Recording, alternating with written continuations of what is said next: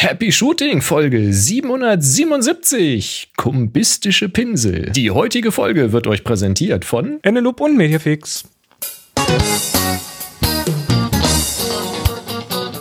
Hier ist eine weitere Ausgabe von Happy Shooting, der Fotopodcast. Ene Mene Loop. Wie geht's dir, Chris? Was macht dein Auge? Ene, ene Mene Loop. ja, nö. Ach, Bindehautentzündung. Geht langsam weg. Geht langsam. Ja, das Du zieht hast- sich. Es, es ist lästig. Es ist echt lästig. Und das am Fotografenauge. Beide, beide. eure Moderatoren Boris und Chris. Ah, inzwischen beide. Ja, zu beneiden bist du Nee, ja, nicht. nicht, also es war zwischendurch waren es beide und dann habe ich ja so ein, so ein so, so Tropfen bekommen, die, also nochmal ein anderes Antibiotikum und dann was mit so einem, mit so einem Steroid drin, mit, ähm, was ist es da hier, Dexo, Dexamethason drin, was dann irgendwie Gott sei Dank geholfen hat und das Ganze irgendwie so weiter, aber so weit geholfen hat, aber nicht 100 Prozent, weil jetzt ist immer noch so, ne, das ist so ein Fremdkörpergefühl im Auge. Aua, so aua. Ein bisschen. Also, aber es, ich, ähm, Alle mal kräftig die Daumen Holz drücken. übrigens. Klopft doch mal alle kräftig auf Holz, weil der Scheiß ist echt. Der Scheiß ist Geht echt ja gar nicht. doof. Ja, wir sind Happy Shooting und wir sind natürlich wieder online äh, live heute am 27.09.2022 und ähm, wer da mitmachen möchte, darf das gerne tun. Wir haben hier ganz tolle Sachen zum. Oh, hier ist ja noch der Pre-Show-Knüppel an. Das geht ja gar nicht. Äh, haben ganz tolle Sachen hier. Ähm, zum Beispiel ein Formular, wo ihr hier Sachen direkt in die Sendung reinwerfen könnt. Das haben diesmal vier Menschen gemacht. Äh, kommen wir gleich dazu. Ähm, dann haben wir natürlich zum Live-Mitmachen den Slack dienstags 18 Uhr. Ähm, unseren Kanal, da sind wieder ganz viele tolle Menschen drin. Und ich habe gerade nicht vorgelesen für den Podcast, wo ihr denn eure Fragen ablegen könnt. Das ist nämlich happyshooting.de slash hi. happyshooting.de slash hi. Ihr dürft es auch so schreiben. Hi. Aber kurz schreiben, sonst geht's nicht. Oder hast du Ja, ja. auch eine Weiterleitung mit 5i oder so? Nee, habe ich nicht. Soll ich machen? Ich kann eine beliebige Ja, Anzahl I's als Weiterleitung machen. Nur- damit man sich auch vertippen darf. Dann, Genau. bis, wie viel, bis wie viel soll ich machen? Bis 10? Bis 15? Ist Ja, und- alles überhaupt kein Thema. Und Hihi ja dann auch noch, also alle, alle Nee, nee, Variationen nicht- des nee, Themas. nee, Alle nee, phonetischen nee, nur die Variationen. Anzahl Is. Hi, H-A-I musst du dann auch noch nehmen. H-A-Y. Ihr dürft's auspro- ihr dürft's H-E-I, ausprobieren. H-E-Y. Und, und Ahoi und alles. Egal. Also, ihr dürft auf jeden Fall ja ganz toll mitmachen. Äh, Wir freuen uns über jegliche, äh, über jegliche Mitmachung. So zum Beispiel der Jürgen. Der fragt nämlich: Hi Boris, hi Chris. Demnächst ist ja der 1.11.2023. Quasi. Nein, du meinst, du meinst den 1.11.2022. Ähm, aber egal. Gibt es mal Vorinfos zu Klostergeister 2023? Also auch mit Anmeldevorgaben, Termin und Fakten. Man will ja mal vorglühen und ein paar Infos in der Sendung haben. Oder 3 zu 1 Happy Shooting Jürgen. Ja, traditionell beginnt die Anmeldung für den Klostergeister-Workshop am 1.11. jeden Jahres. Also am Vorjahr, wo der stattfindet. So. Ähm, äh, erstmal kurz Datum. Der Klostergeister 2023 Datumsblock steht und zwar wird das der 8. bis zum 13. Mai 2023. 8. bis 13. Mai. Könnt ihr euch schon mal aufschreiben. Es wird wieder so äh, um und bei 27 bis 30 Leute werden. Ähm, und äh, also da ändert sich nichts. Aber es ändert sich was. Und zwar das Anmeldeverfahren. Ihr kennt das bisher, also alle, die schon mal da waren, die kennen diesen etwas, naja, ich sag mal, so einen et etwas holprigen Anmeldeprozess, wo man sich dann ein PDF runterlädt und es ausfüllt und es dann per E-Mail einschickt und so weiter. das Ähm, quasi was jetzt neben neu, dem offiziellen Kursprogramm ähm, der Volkshochschule lief. wir, äh, wir hatten da immer so eine, so eine Sonderrolle aus äh, diversen Gründen.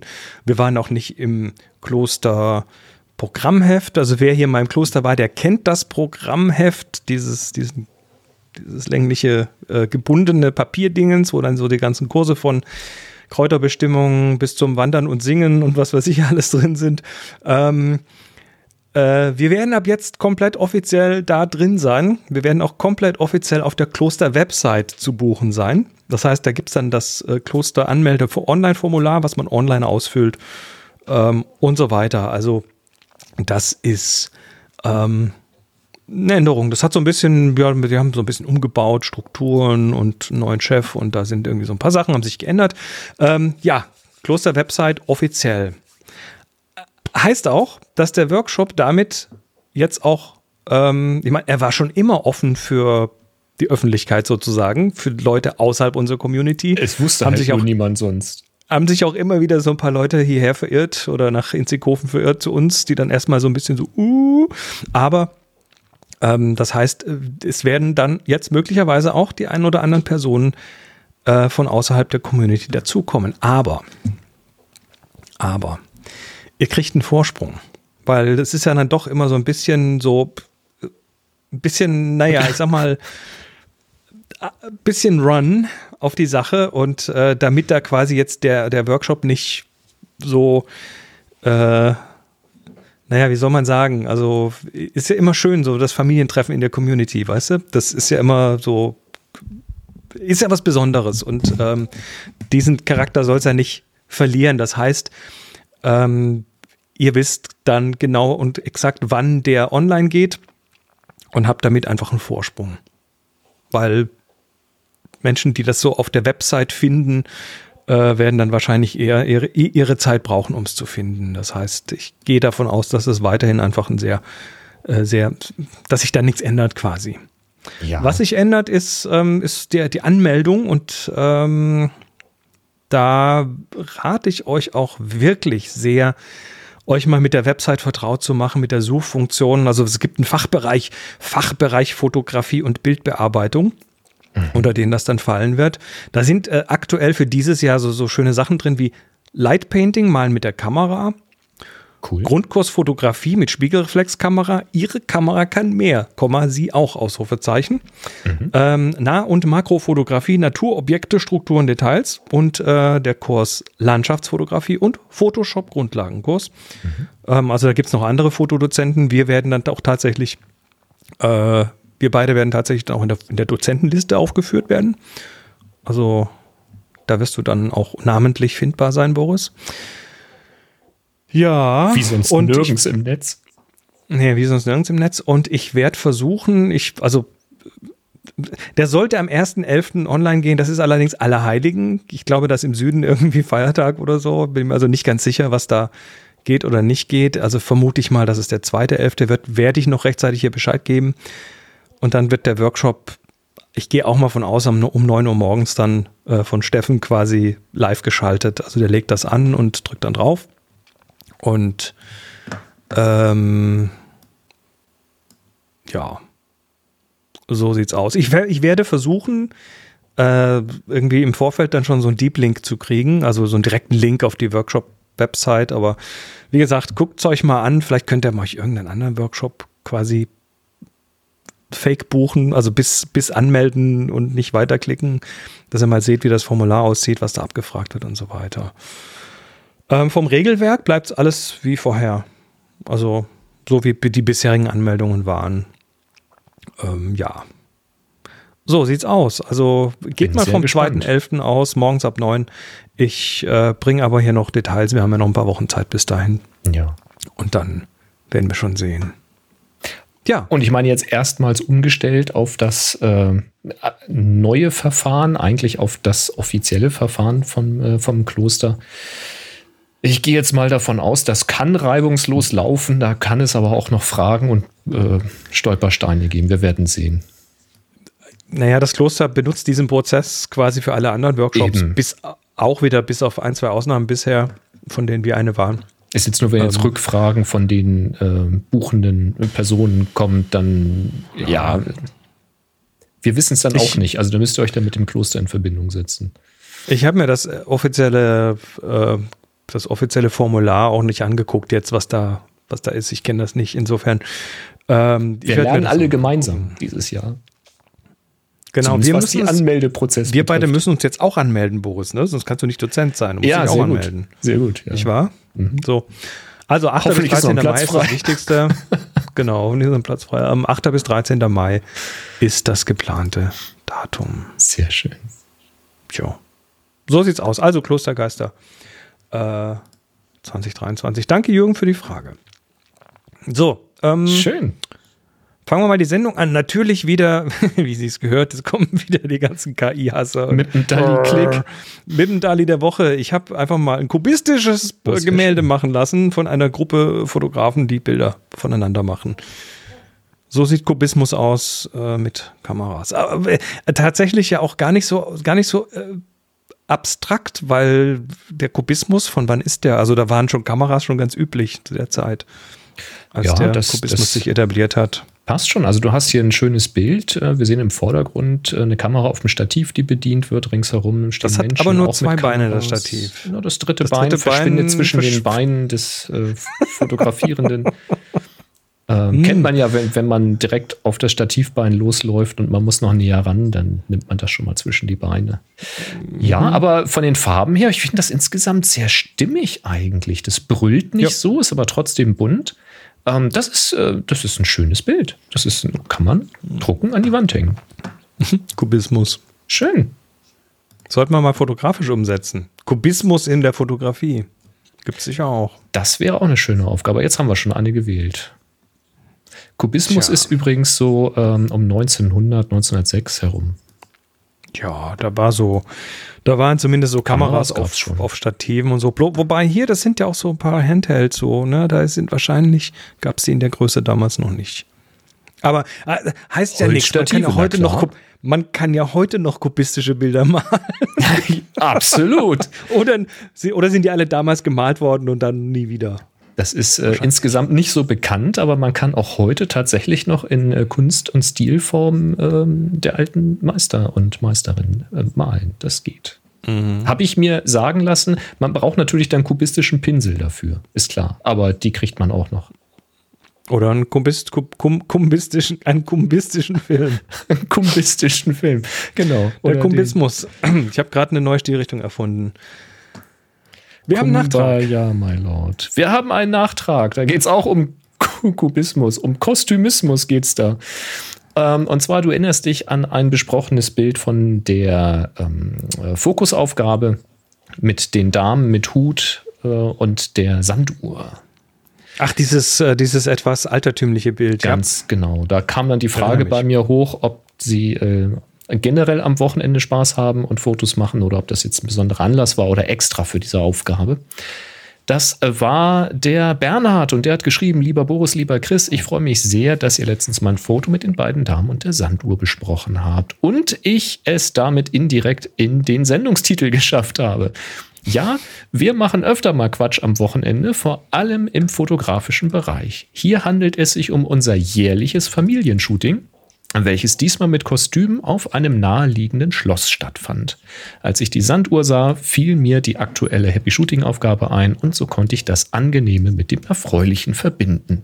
Und dann schickt er liebe Grüße von der großen Familie. Da kannst du mal das Bild einblenden, was er uns geschickt hat. Das ist nämlich das Endergebnis des Familienshootings. Das ist die Familie rund um Bernhard. Die haben tatsächlich sieben Kinder. Also das ist alles eine Familie. Sehr Ja, das passt dann stark. auch zur, zur dargestellten Zeit. Da hatte man so viele Kinder. Absolut. Und ich finde es genial. Also, Klamotten. also allein die Idee, mit der Familie wirklich jedes Jahr so ein Familienshooting zu machen. Ähm, am Anfang klingt das vielleicht irgendwie banal, aber jetzt stell dir das mal irgendwie nach 20, 30, 40, 50 Jahren vor, was du da an Material hast, alleine im Fotoalbum und du siehst halt, wie sich die Familie weiterentwickelt hat und dann halt äh, Spaß hatte, verschiedene Szenenbilder da irgendwie umzusetzen. Finde ich groß, klasse, große Klasse. Ist jetzt natürlich die Frage, ob das immer diese Stilrichtung ist oder ob das. No, das wird ob, immer was ob, anderes sein, schätze ich. Ne? ob die jedes Jahr einen komplett neuen Satz Klamotten brauchen für irgendeine andere Geschichte. Ich denke, die werden Für jedes Jahr was, was Episode- anderes Epoche. machen. Doch, doch. Das, Meinst du das? Ja, da gehe ich von aus. Da gibt es bestimmt schon irgendwelche, wo sie als Rocker oder als Punks unterwegs sind oder als Hippies oder.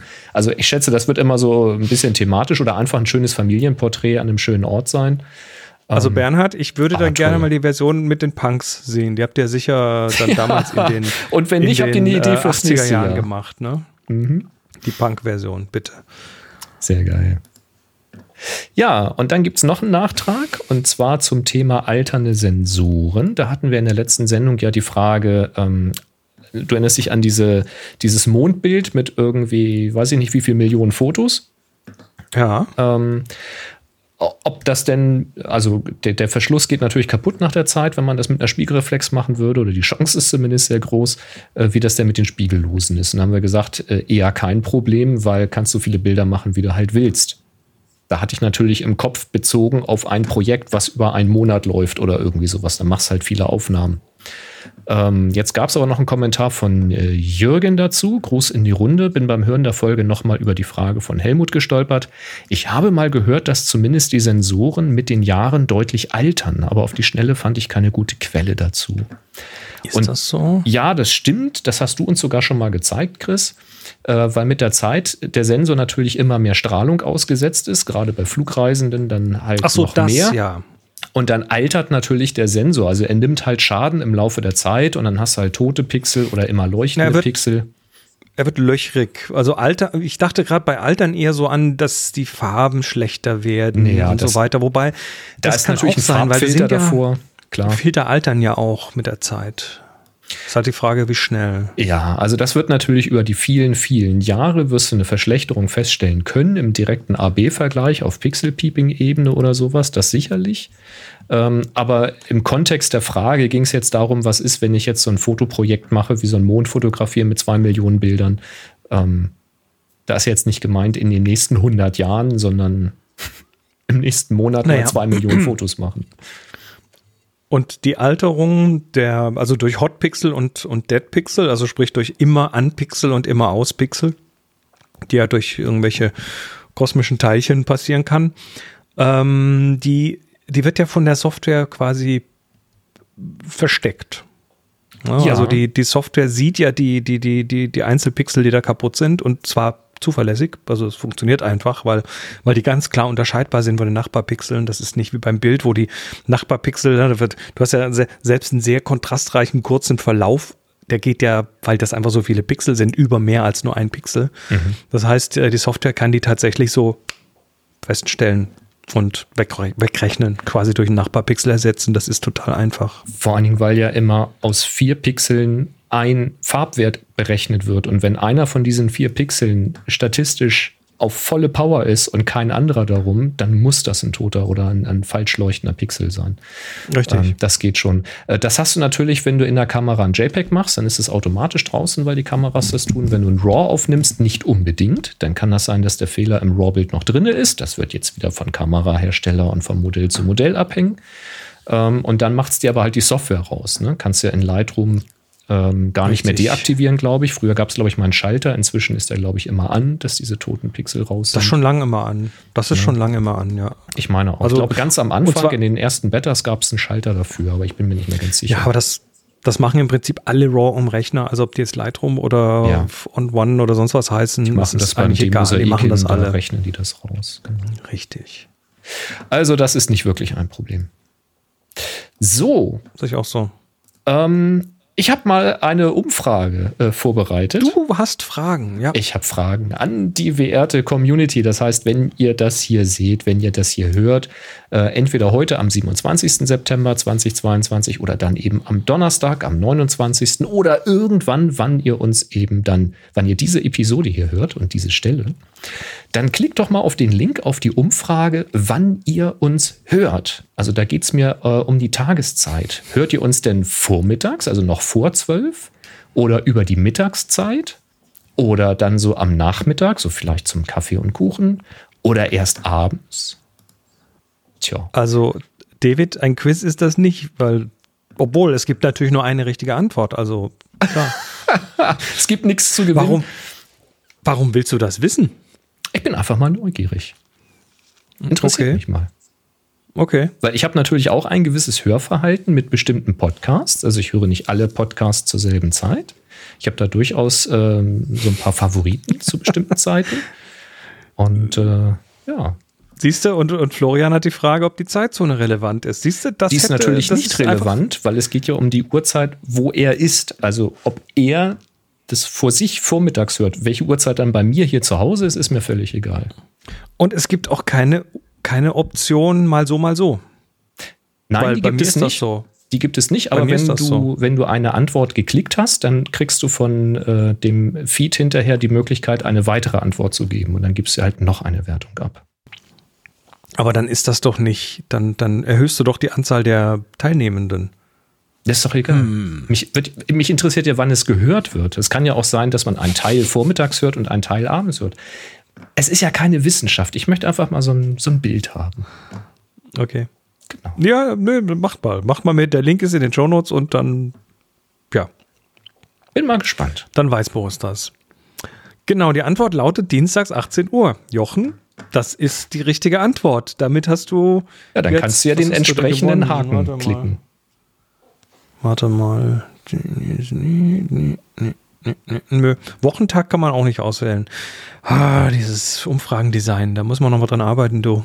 Du, das ist eine einfache Umfrage, keine Wissenschaft. Wenn jemand das wissenschaftlich machen möchte, be my guest. Man kann da eine 40 Minuten lange Umfrage draus machen. Wie viele Stunden seid ihr am Tag im Internet? Oh, oh, oh. Kennst du Oh. diese Fragen? Ähm, das ist aber auch schon lange her, oder? Solche Fragen.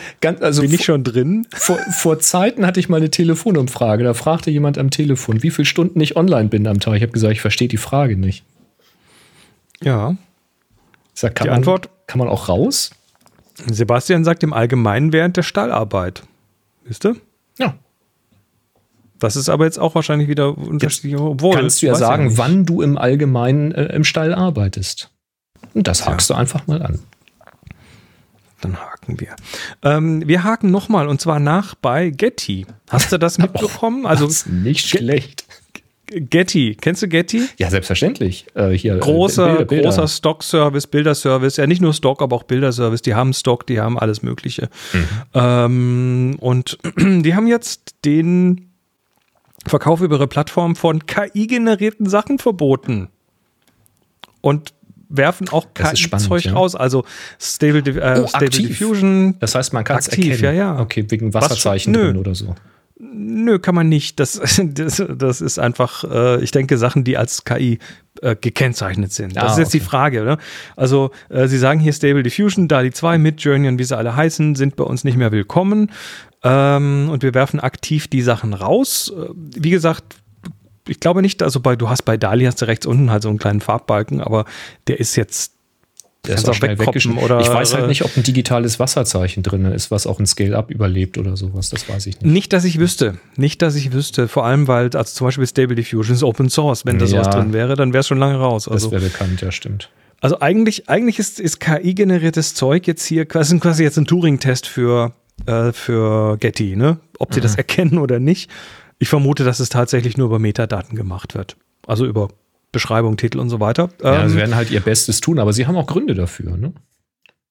Naja, sie haben Gründe, die sie vorgeben. Und zwar äh, schreibt der CEO, uh, there are real concerns with respect to the copyright of outputs from these models of and unaddressed rights issues with respect to the imagery, the image metadata on those individuals contained within the imagery. Also sie sagen, es ist, es, es, es ist nicht geklärt, wie das Copyright ist von diesen Sachen. Ne? Und, ähm, und auch nicht, wie das mit den Individuals ist, die in den Bildern vorkommen. Äh, Naja, äh, es gibt da ja durchaus hier mit Stable Diffusion die Möglichkeit, auch ähm, bekannte Charaktere.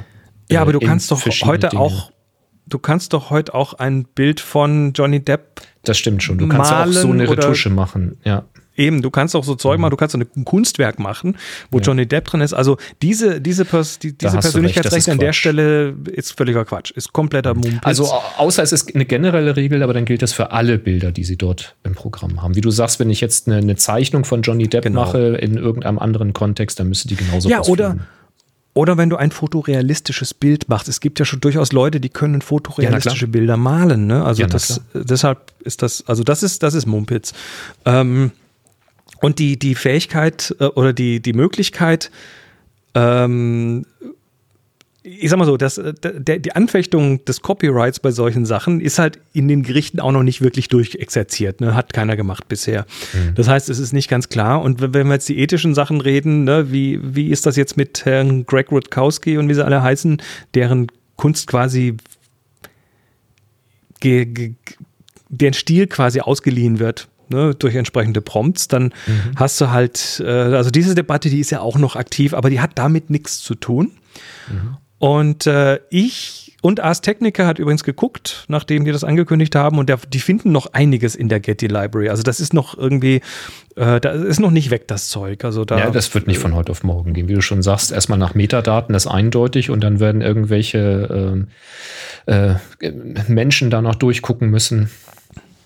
Naja, ich weiß es nicht. Sind halt, da sind halt viele, viele, viele, viele Bilder drin.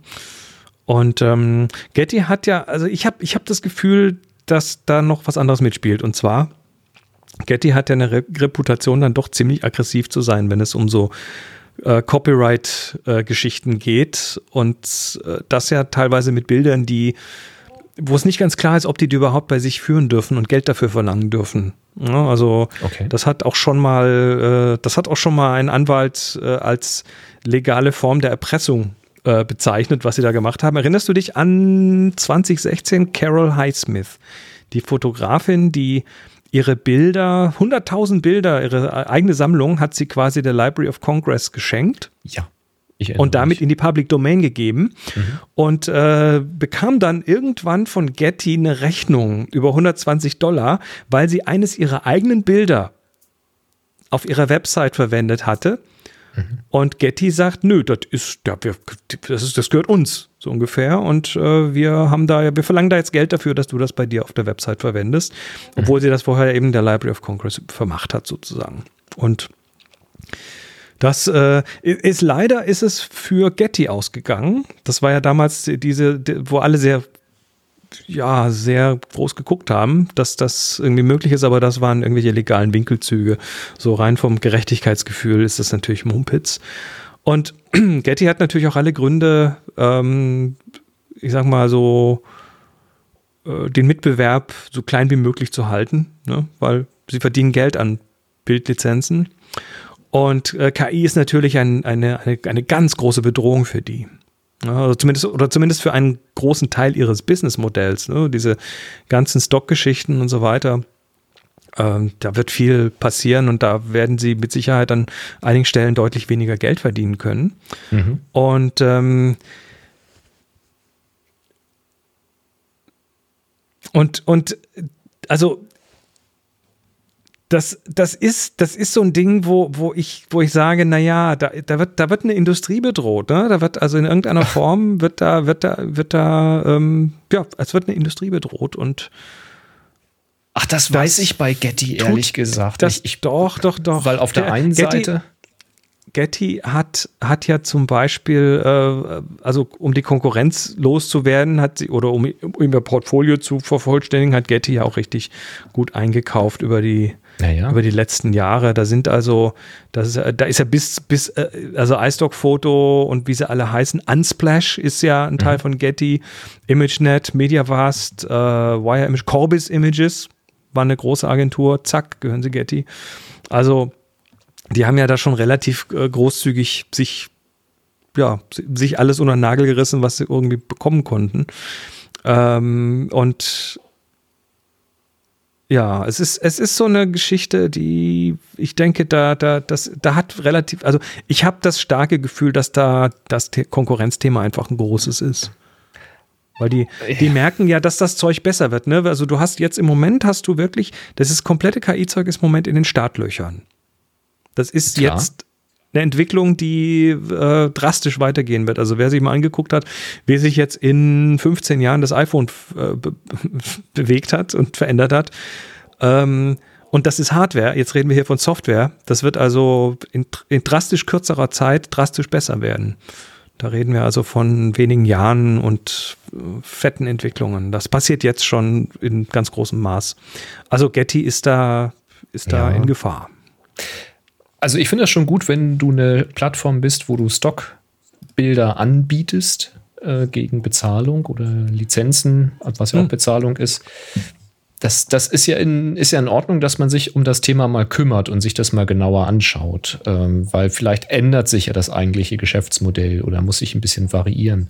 Ich glaube Frage, aber nicht, das dass die komplett weg sind. Ähm, also das, auch, auch wenn diese, diese ganzen ähm, AI-Generatoren jetzt schneller besser werden natürlich und bessere Ergebnisse liefern, ist es trotzdem nicht so, dass du da drei Wörter reingibst und das bekommst, was du willst. Also die Wahrscheinlichkeit, Noch dass nicht. das wird Noch niemals so sein, nicht. weil du ja mit jedem Prompt eine schier unermessliche Fülle an Möglichkeiten hast, die kommen könnten, aber nicht zwingend die, die du im Kopf hast. Das ist mal das eine. Und Hast du jetzt kannst, Image to Image gesehen? jetzt kannst du dich halt entweder hinsetzen, wenn du irgendwas brauchst, weil du, was weiß ich, einen Artikel illustrieren willst und kannst sagen, ja, ich nehme halt, was kommt und es reicht mir. Es kann aber auch sein, dass du eine konkrete Anforderung hast. Und wenn du jetzt mit drei Suchbegriffen bei Getty das findest, was du suchst, in einem, in einem Stil, der dir gefällt, oder du eben bei Getty auch einen Künstler findest, der einen Stil hat, der dir gefällt, dann ist es dir am Ende auch egal, ob die Dinger dann fotografiert sind, ob die gezeichnet sind oder ob die aus einer AI rausgefallen sind. Aber der Künstler, der investiert seine Stunden und seine Arbeitskraft oder die Künstlerin ihre Stunden und ihre Arbeitskraft dafür, diese Bilder zu generieren und anderen anzubieten und spart mir damit einfach die Zeit, das äh, zu tun und das herauszufinden, wie ich denn jetzt genau den Stil hinkriege, den ich da haben will. Ähm, also ich glaube nicht, dass das in, in naher Zukunft wegfällt, so ein Geschäftsmodell. Ich glaube halt, dass sie ihr Geschäftsmodell vielleicht ein bisschen anpassen müssen oder optimieren müssen. Ich bin da mal gespannt, wie das da weitergeht. Du, ich glaube nicht, dass du, äh, dass du mh, schon ein Gefühl dafür hast, wo das hingeht. Ich zeig dir mal kurz Image to Image. Image to Image ist äh, jetzt ein Teil von Stable Diffusion. Ne? Kannst du ein Krickel-Krackel-Bild reinwerfen und äh, ein entsprechend gutes Bild rausholen. Also hier sind ein paar Beispiele. Hier ist äh, so, so, so eine Brücke über ein Wasser. wo man mal schnell sprachen mal Oder drüber. hier einfach, ein, einfach so ein paar Farbkleckse hinmachen und dann was Schönes draus Richtig. machen. Das heißt, du kannst, du kannst eigentlich, kannst du hier auf deinem, auf deinem Smartphone, auf dem Touchbildschirm irgendwie so ein bisschen, ja, so ein bisschen vorgeben, wie es aussehen soll, wie die Komposition sein soll, schreibst dazu, was es sein soll und peng ist das Bild fertig. Also das ist tatsächlich. Ich müsste es mal selbst ausprobieren. Dann und das, wir sind, wir sind am Anfang. Das wird noch ganz drastisch abgehen. Klar kann das ich, Ding nicht, müssen die halt nicht raten, was du willst, aber ein bisschen überdenken. Weißt du, das ist, wenn sie schaffen, aus den Suchbegriffen schon was Passendes zu generieren oder äh, du auf der Webseite ein paar Farbkleckse setzen kannst, dass du nicht gucken musst, was muss ich jetzt für eine Software installieren. Ich meine, irgendwann wird es in deiner Photoshop oder in irgendeiner Software sowieso drin sein. Das wird sich nicht vermeiden lassen. Der erste hat jetzt, hat jetzt das Ding aufs iPhone portiert. Das läuft jetzt auf dem Mhm. Ist iPhone Open Source. XS. Äh, Da gibt es Nerds, die und- machen das. Ja, wir reden aber von 8 GB Speicherfordernis und so weiter. Hat Mhm. jemand einen Weg drumherum gefunden, ohne API, direkt auf dem Gerät. Und zwar auf dem alten iPhone. Ja, nicht schlecht. Also, jo.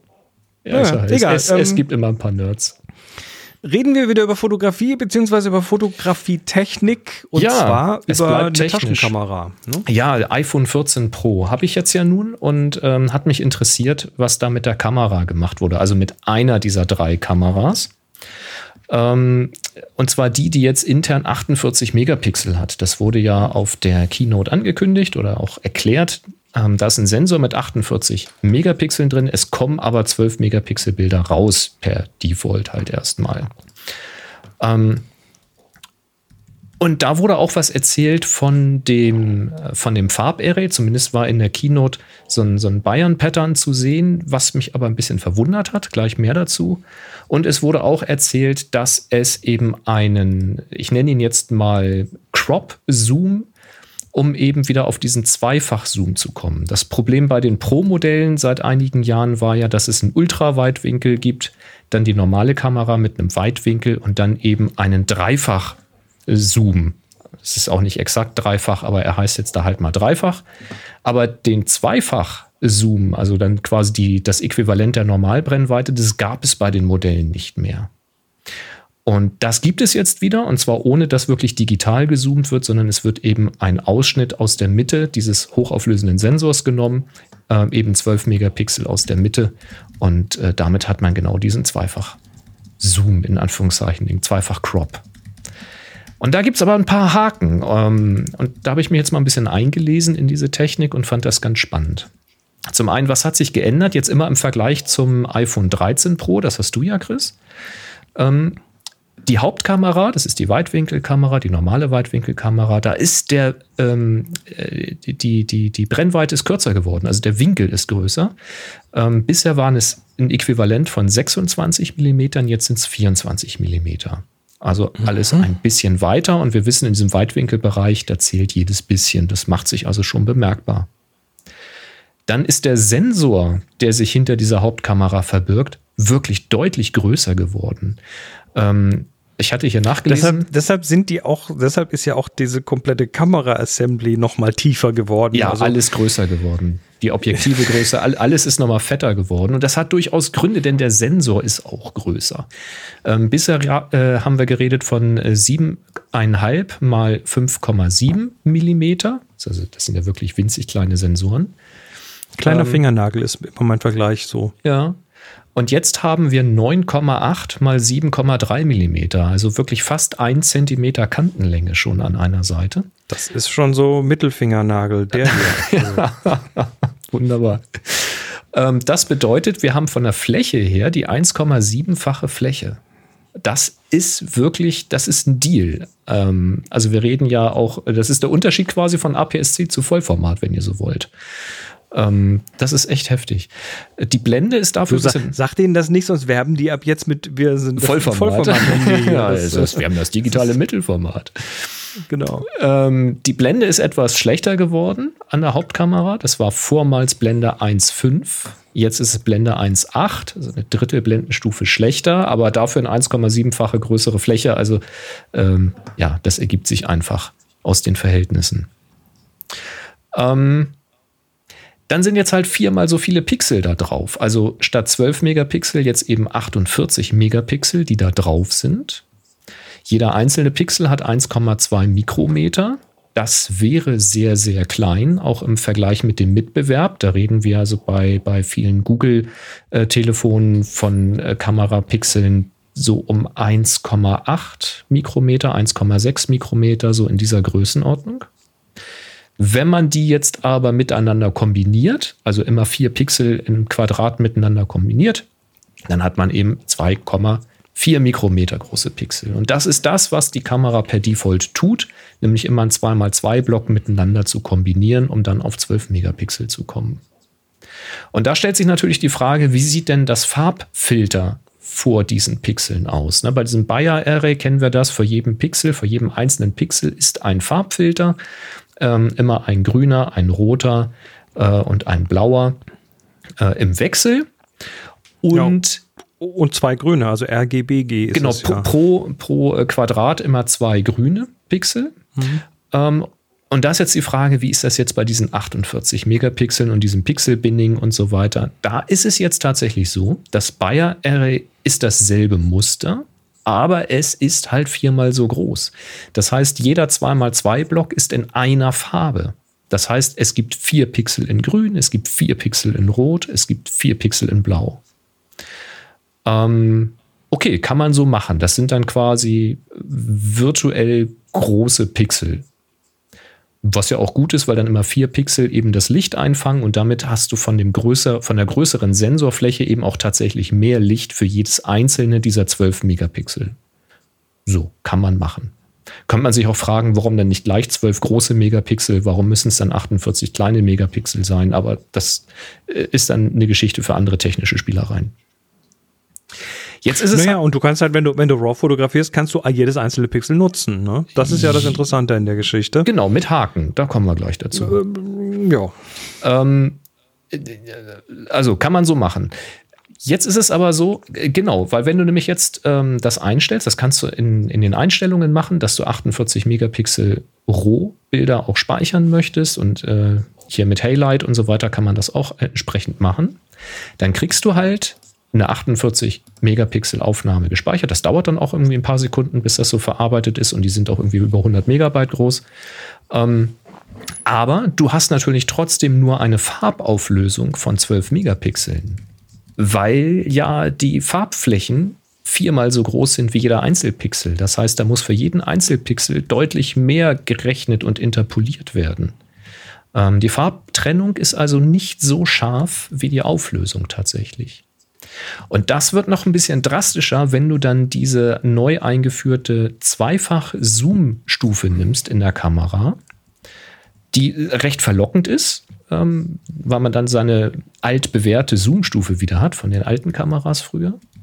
Aber jetzt nimmt, er, äh, nimmt die Kamera aus der Sensormitte echte 12 Megapixel, hat dann ja aber diese riesigen, vergleichsweise riesigen Farbfilter davor. Und das heißt, deine Farbauflösung hat 3 Megapixel. Und diese 3 Megapixel Farbinformationen muss, müssen dann auf die 12 Megapixel Lichtinformationen interpoliert werden. Und das siehst du jetzt natürlich nicht, wenn du das Foto dir irgendwie am iPhone-Display anguckst oder so. Wenn du jetzt aber wirklich ein, ähm, ja, ein sehr, sehr wie soll ich sagen, ein detailreiches Foto hast, ein detailreiches Bild hast, mit, mit feinen Strukturen und äh, scharfen Farbabgrenzungen, dann kannst du das schon sehen, wenn du daran zoomst. Also die, die Qualität ist nicht so gut in der Zweifachauflösung wie eben bei Einfach oder dann eben in Dreifach mit der, äh, mit der anderen Linse und der, der, dem anderen Sensor. Das muss einem einfach klar sein. Da war ich ein bisschen überrascht, muss ich sagen, dass äh, Apple da diesen Weg gegangen ist macht's in der, in den Ergebnissen, also da sind dann andere Interpolationsalgorithmen drin. Ne? Du hast ja, du hast ja dann die, ähm, dieses Demosaiking muss halt anders funktionieren, ähm, damit das funktioniert. Es gibt ja auch den X-Trans-Sensor, die ein anderes Pattern haben und so weiter. Und die Frage ist jetzt, also wir, wir kennen das vom Fernsehen, ne? so äh, NTSC und so weiter, die haben mhm. ja auch eine andere Farbauflösung, als sie eine Kontrastauflösung haben und es funktioniert trotzdem. Die Frage ist, funktioniert es? Ist es drastisch schlechter jetzt bei dem 2X-Modus oder merkt man es nicht? Gibt es da schon richtige gute Vergleiche? Ja, wie gerade erzählt, also wenn, wenn du detailreiche Bilder hast, kannst du das sehen. Du siehst nicht am, nicht am iPhone, aber wenn du dir das in groß am Rechner anguckst und du mhm, weißt, okay. wo du hingucken sollst, es ist nicht so gut wie, wie die anderen. Ähm, ich habe noch einen zweiten Link mit reingepackt. Ähm, da sind viele Beispiele, da kann man sich das mal anklicken man muss schon genau hingucken. Also es ist faszinierend, was die da machen mit ihrer Computational Photography unter der Haube. Ähm, das ist schon nicht schlecht, aber man sieht halt bei den Beispielen, die in Zweifach aufgenommen sind, auch ja immer so, ein, so eine Halo-Kante um die Objekte drumherum. Also da wird wohl offensichtlich viel gezaubert mit Kantenerkennung, um dann irgendwelche Farbgrenzen ähm, zu berechnen oder ähnliche Dinge zu tun. Ich meine, jetzt müssen wir natürlich davon aus, 12 Megapixel ist immer noch hochauflösend und ähm, nur wie gesagt, bei einer 3 Megapixel Farbauflösung im Vergleich, das finde ich schon überraschend wenig, muss ich sagen. Da ist, ich hätte erwartet, dass das Farbpattern auf dem Sensor tatsächlich anders ist, aber ist es nicht. Dafür haben sie eine, äh, einen, einen nicht äh, digital umgerechneten neuen Zoom-Modus oder eine neue, eine ja. neue Brennweite quasi. Ich glaube nur, den hätten sie auch mit ihrem normalen Bayern-Pattern hinkriegen können. Dann wäre wahrscheinlich das Pixel-Binning wieder schwieriger geworden. Ich weiß es nicht, keine Ahnung. Wundert mich. Erstmal überraschend, aber äh, so ist es halt erstmal. Ähm, außerdem haben sie geändert, äh, softwareseitig, dass sie, ähm, also das iPhone macht ja, wenn du ein Foto machst, unter der Haube mehrere Aufnahmen abhängig äh, mhm. davon, wie viel Licht du hast, welche Situation du bist, ob du HDR also machst. Durchaus, so. durchaus bis zu 10, 12 Aufnahmen, die dann miteinander verrechnet werden. Genau, das geht blitzschnell. Und bisher wurden die berechnet nach dem Demosaiking. Das heißt, es wurden, wenn du so willst, die JPEGs miteinander verrechnet. Ähm, mhm. Was jetzt auch nicht ganz stimmt, aber jetzt mal einfach gesprochen. Jetzt ist es tatsächlich so, dass die auf RAW-Basis noch vor dem Demosaiking miteinander verrechnet werden. Und damit soll mhm. das Rauschverhalten besser sein, weil sie eben dadurch dann schon vor dem Demosaiking ähm, eine bessere Information davon haben, wo ist Nutzsignal, wo ist Störsignal. So stelle ich mir das vor. Also ganz spannend, diese neue Kamera. Ähm, erstaunlich gut, erstaunlich schlecht. Beides äh, ist valide. Und ähm, die anderen Kameras, da hat sich noch bei der Ultraweitwinkel was getan. Das ist zwar bei 13 mm äquivalent geblieben, Ultraweitwinkel. Ähm, die Blende ist aber auch etwas schlechter geworden, von Blende 1.8 runter auf 2.2. Auch hier wieder so eine mhm. Drittelstufe. Ähm, der Sensor ist aber auch hier wieder größer geworden und zwar drastisch größer geworden. Äh, der war bisher 4 mal 3 mm also auch so ein sehr, sehr winziger und ist jetzt 5,6 mal 4,2 Millimeter. Klingt nicht so wahnsinnig viel. Wenn man sich das aber in Fläche ausrechnet, dann ist der fast zweimal so groß, irgendwie 1,96 mal so groß. Ähm, also die Ultraweitwinkel hat deutlich gewonnen ähm, an Auflösung. Damit sind die Pixel natürlich auch größer geworden und ähm, damit auch äh, rauschfreier und ja, insgesamt bessere Ergebnisse. Die Teleoptik, also die so-called Dreifach-Optik, die ist bei 77 mm und Blende 2.8 geblieben und der Sensor bei 4x3 mm. Da hat sich also nichts geändert. Mhm. Dort alles beim Alten. Das heben sich wahrscheinlich fürs iPhone 15 dann auf, da auch einen größeren Sensor zu machen und das Kamera-Array einfach noch ein bisschen zu pumpen. ja, du musst ja dann halt einfach also äh, irgendwann kommt es an den Punkt, wo du das Ding nicht mehr dicker machen kannst und dann kommen irgendwann die Periskop-Optiken, die dann irgendwo ja in dem, in dem Smartphone rumgeknickt werden oder das so. Ist ja Die auch mein Verdacht, dass sie die iPhones jetzt immer so 0, irgendwas Millimeter dicker machen von Modell zu Modell, bis das Kameramodell dann 90 nee. Grad gekippt da reinpasst. Ach so, ja. Und vor allem, äh, sie schaffen ja gerade Platz, zumindest beim iPhone 14 ist ja jetzt, äh, ich weiß nicht, USA, ist es auch in Deutschland so, dass kein SD-Kartenslot mehr Nur gibt? Nur USA. Bei uns Nur USA, aber das habe ich, hab ich jetzt irgendwo gesehen, die haben dann quasi dieses baugleich mit dem, was ein Kartenslot hat, nur das Modul, wo die Karten reinkommen, das jetzt durch einen Plastikklotz ersetzt in, ah, okay. in den USA-Modellen. Ah, wahrscheinlich ne? als Stabilisierung innen drinne dann. Hm. Richtig. Also da wird dann auch Platz geschafft mit der Zeit. Das, das können sie in Deutschland noch nicht machen. Dazu müssten erstmal alle, alle Billo-Anbieter auch auf ESIM umsteigen. Das ist ja noch längst nicht Richtig. Richtig. Und ESIM gut und schön. Ich habe jetzt schon einige Podcasts gehört zu diesem Thema und alle, ja, geil. Und jetzt habe ich endlich keine scheiß Plastikkarte mehr und hier per Knopfdruck bei der Telekom umstellen. Ich kann euch eins sagen, mir ist mal mein iPhone wirklich kaputt gegangen. Und da war ich froh, dass ich das kleine Tray an der Seite aufmachen konnte, konnte hier ins Regal greifen, mein Ericsson rausziehen, die Karte da reinstecken und sofort war ich wieder erreichbar. Das war noch fast voll geladen. Naja, stimmt nicht ganz, aber ähm. so, so Nokia, das hat, das hat irgendwie jahrelang den ja. Tisch vom Wackeln geschützt, liegt weil man es unterschieben konnte. Liegt, liegt, seit zwölf Jahren ja. in der Ecke und hat noch zwölf Prozent oder so. Richtig. Naja. Das geht dann mit eSIMs nicht mehr. Wollte ich nur mal sagen. Richtig. Lass uns wieder über Fotografie reden. Hau rein. GFP-Gun. Gesundheit. Hat jetzt aber nicht mit, hat nichts mit Pistolen zu tun, oder?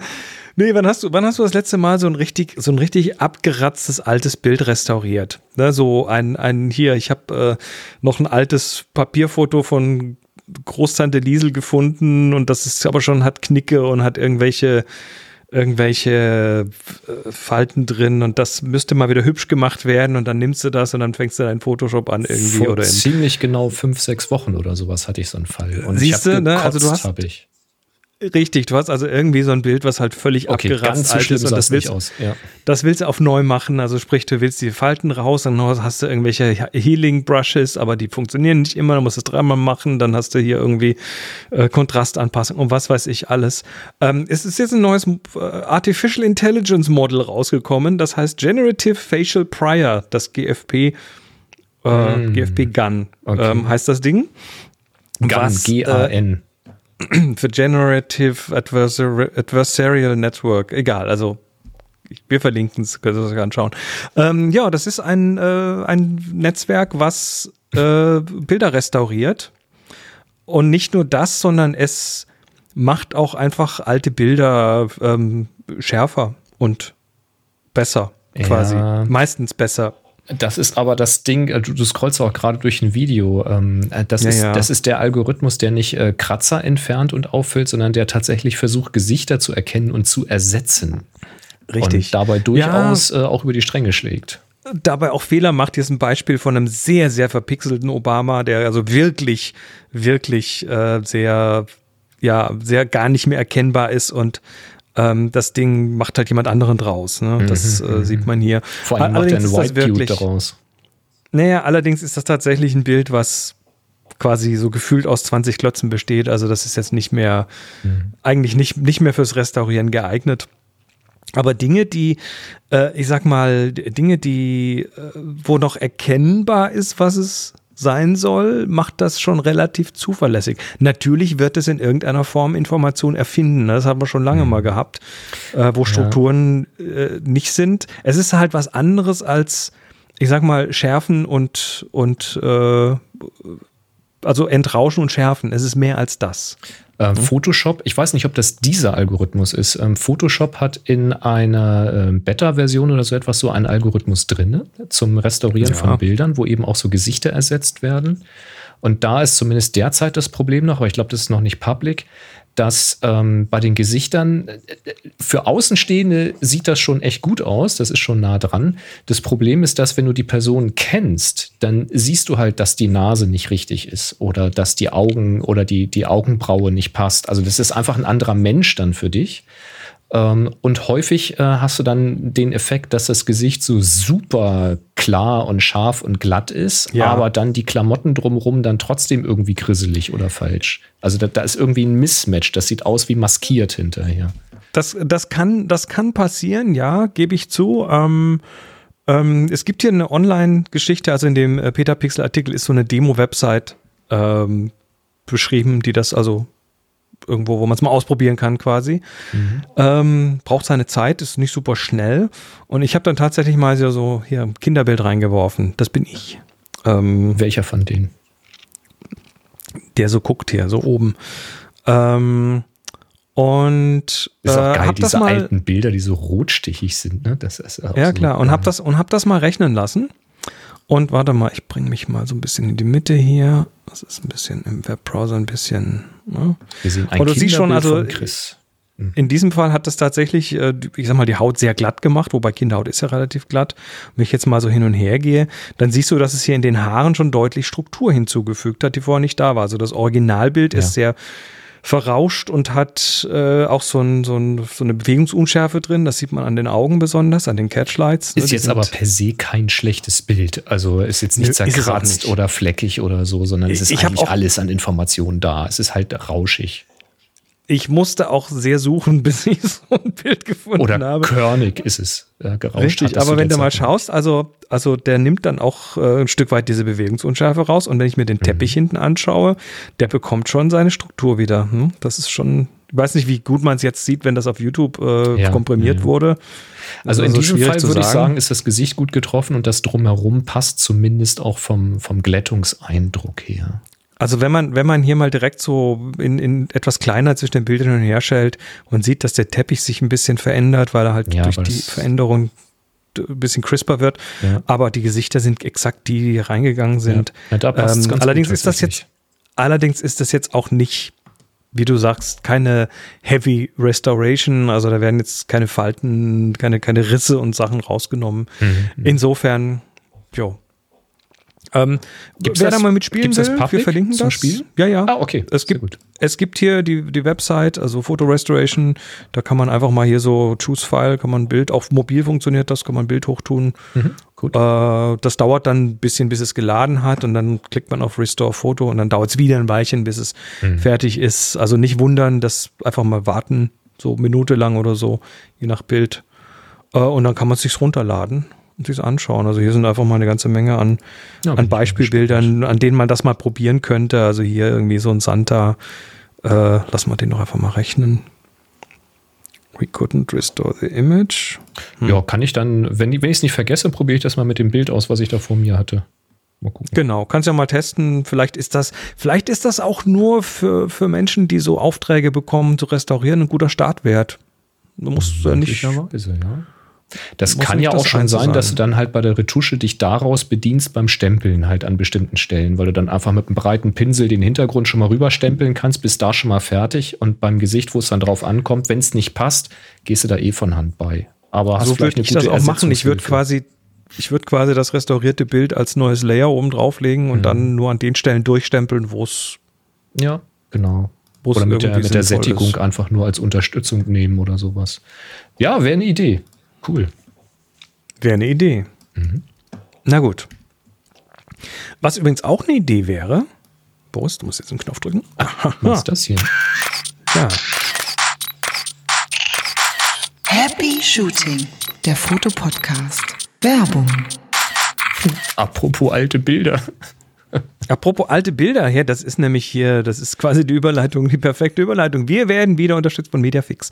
Das sind die, die euch die Bilder digitalisieren, ne? die Schuhkiste mit den Bildern und ähm, also mit den Papierfotos oder die Magazine mit den alten Dias oder irgendwelche Super 8 Filme oder irgendwelche VHS Kassetten und was weiß ich, also alles was ihr an analogen Medien habt, kriegen die für euch digital und bis zum 30.09., das ist wenn die Sendung jetzt rauskommt, ganz knapp, ne? Müsst ihr, müsst ihr also wirklich, zack, zack, heute ist der 27. Die Sendung kommt am 29. raus und ähm, dann kriegt ihr nämlich 11% mit dem Gutschein Belichtigung 2022. Belichtigung 2022. Ähm, wir haben es euch schon mal gesagt, es ist einfach äh, ein geiles Geschenk, so alte Kinderbilder in ein Fotobuch packen oder sowas, aber dafür braucht ihr ein bisschen Zeit. Jetzt ist Ende September, wir haben also noch den Oktober, November, Dezember, ne? also bis die das digitalisiert haben, dauert es wahrscheinlich eine Woche oder zwei und dann braucht ihr noch Zeit irgendwie zum Aussuchen und zum Machen und so weiter. Ähm, und ja, wir haben sie beide getestet, Boris und ich. Genau, ich habe es mit Videos schon ausprobiert, bin absolut begeistert. Richtig, wir können, wir können beide äh, sagen, ja, das hat Hand und Fuß, was die machen, das ist gut. Das Bild, was ihr gerade gesehen habt, war übrigens auch von denen gescannt. Ja, Zufall jetzt. Ähm, wenn ihr äh, Angst um eure, um eure Originale habt, ähm, ihr habt Annahmestellen, die dann, wo das Bildmaterial quasi per Kurierdienst in die Zentrale zum Digitalisieren gefahren wird, äh, in Aachen, Berlin, Braunschweig, Bremen, Dresden, Düsseldorf, Frankfurt, Hamburg, Hannover, Kiel, Leipzig, Mannheim, München, Stuttgart, Nürnberg und noch verschiedene andere. Und ähm, ja, rettet eure wertvollen Kindheitserinnerungen oder die eure Eltern. Vielleicht haben die ja noch alte Kisten und vielleicht schenkt ihr denen zu Weihnachten einfach eine Digitalisierung. Das fängt hier äh, mit den 11 Prozent tatsächlich schon bei 7 Cent für ein Dia an. Äh, ich habe ich hab dann bei dem, was ich da gemacht habe, tatsächlich auch die Einsteiger-Variante gewählt und habe dann Farbkorrekturen selber gemacht. Ich glaube, ich habe noch das das äh, Reinigen dazu, ge, zu, dazu gebucht, wo die dann quasi jedes Bild nochmal irgendwie sauber machen, dass der Staub weg ist oder so. Mhm. Hat ja, vollkommen ausgereicht. Mhm. Richtig.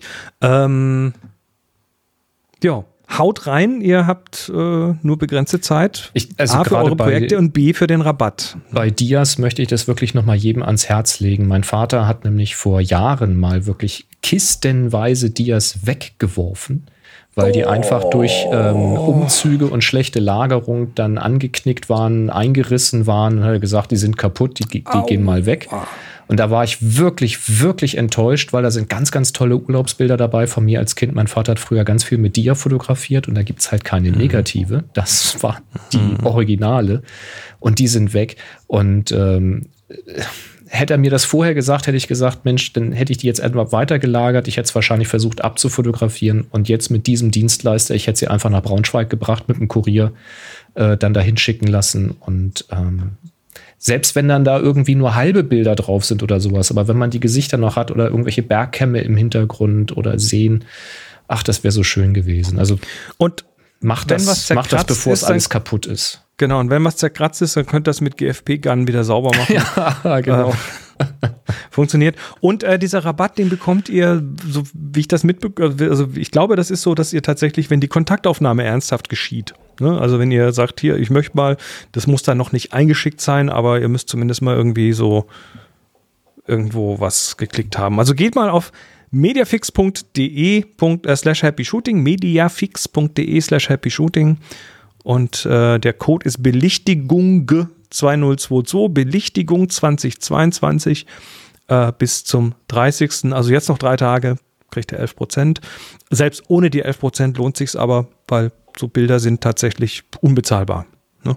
Also haut rein, mediafix.de slash happy shooting und wir sagen ganz herzlichen Dank für die Unterstützung. Toller Dienst, Dankeschön. Ja, kann man anders nicht sagen. Ähm, und natürlich Link in den Shownotes und so weiter. Boris, kennst du notebasierte Interfaces?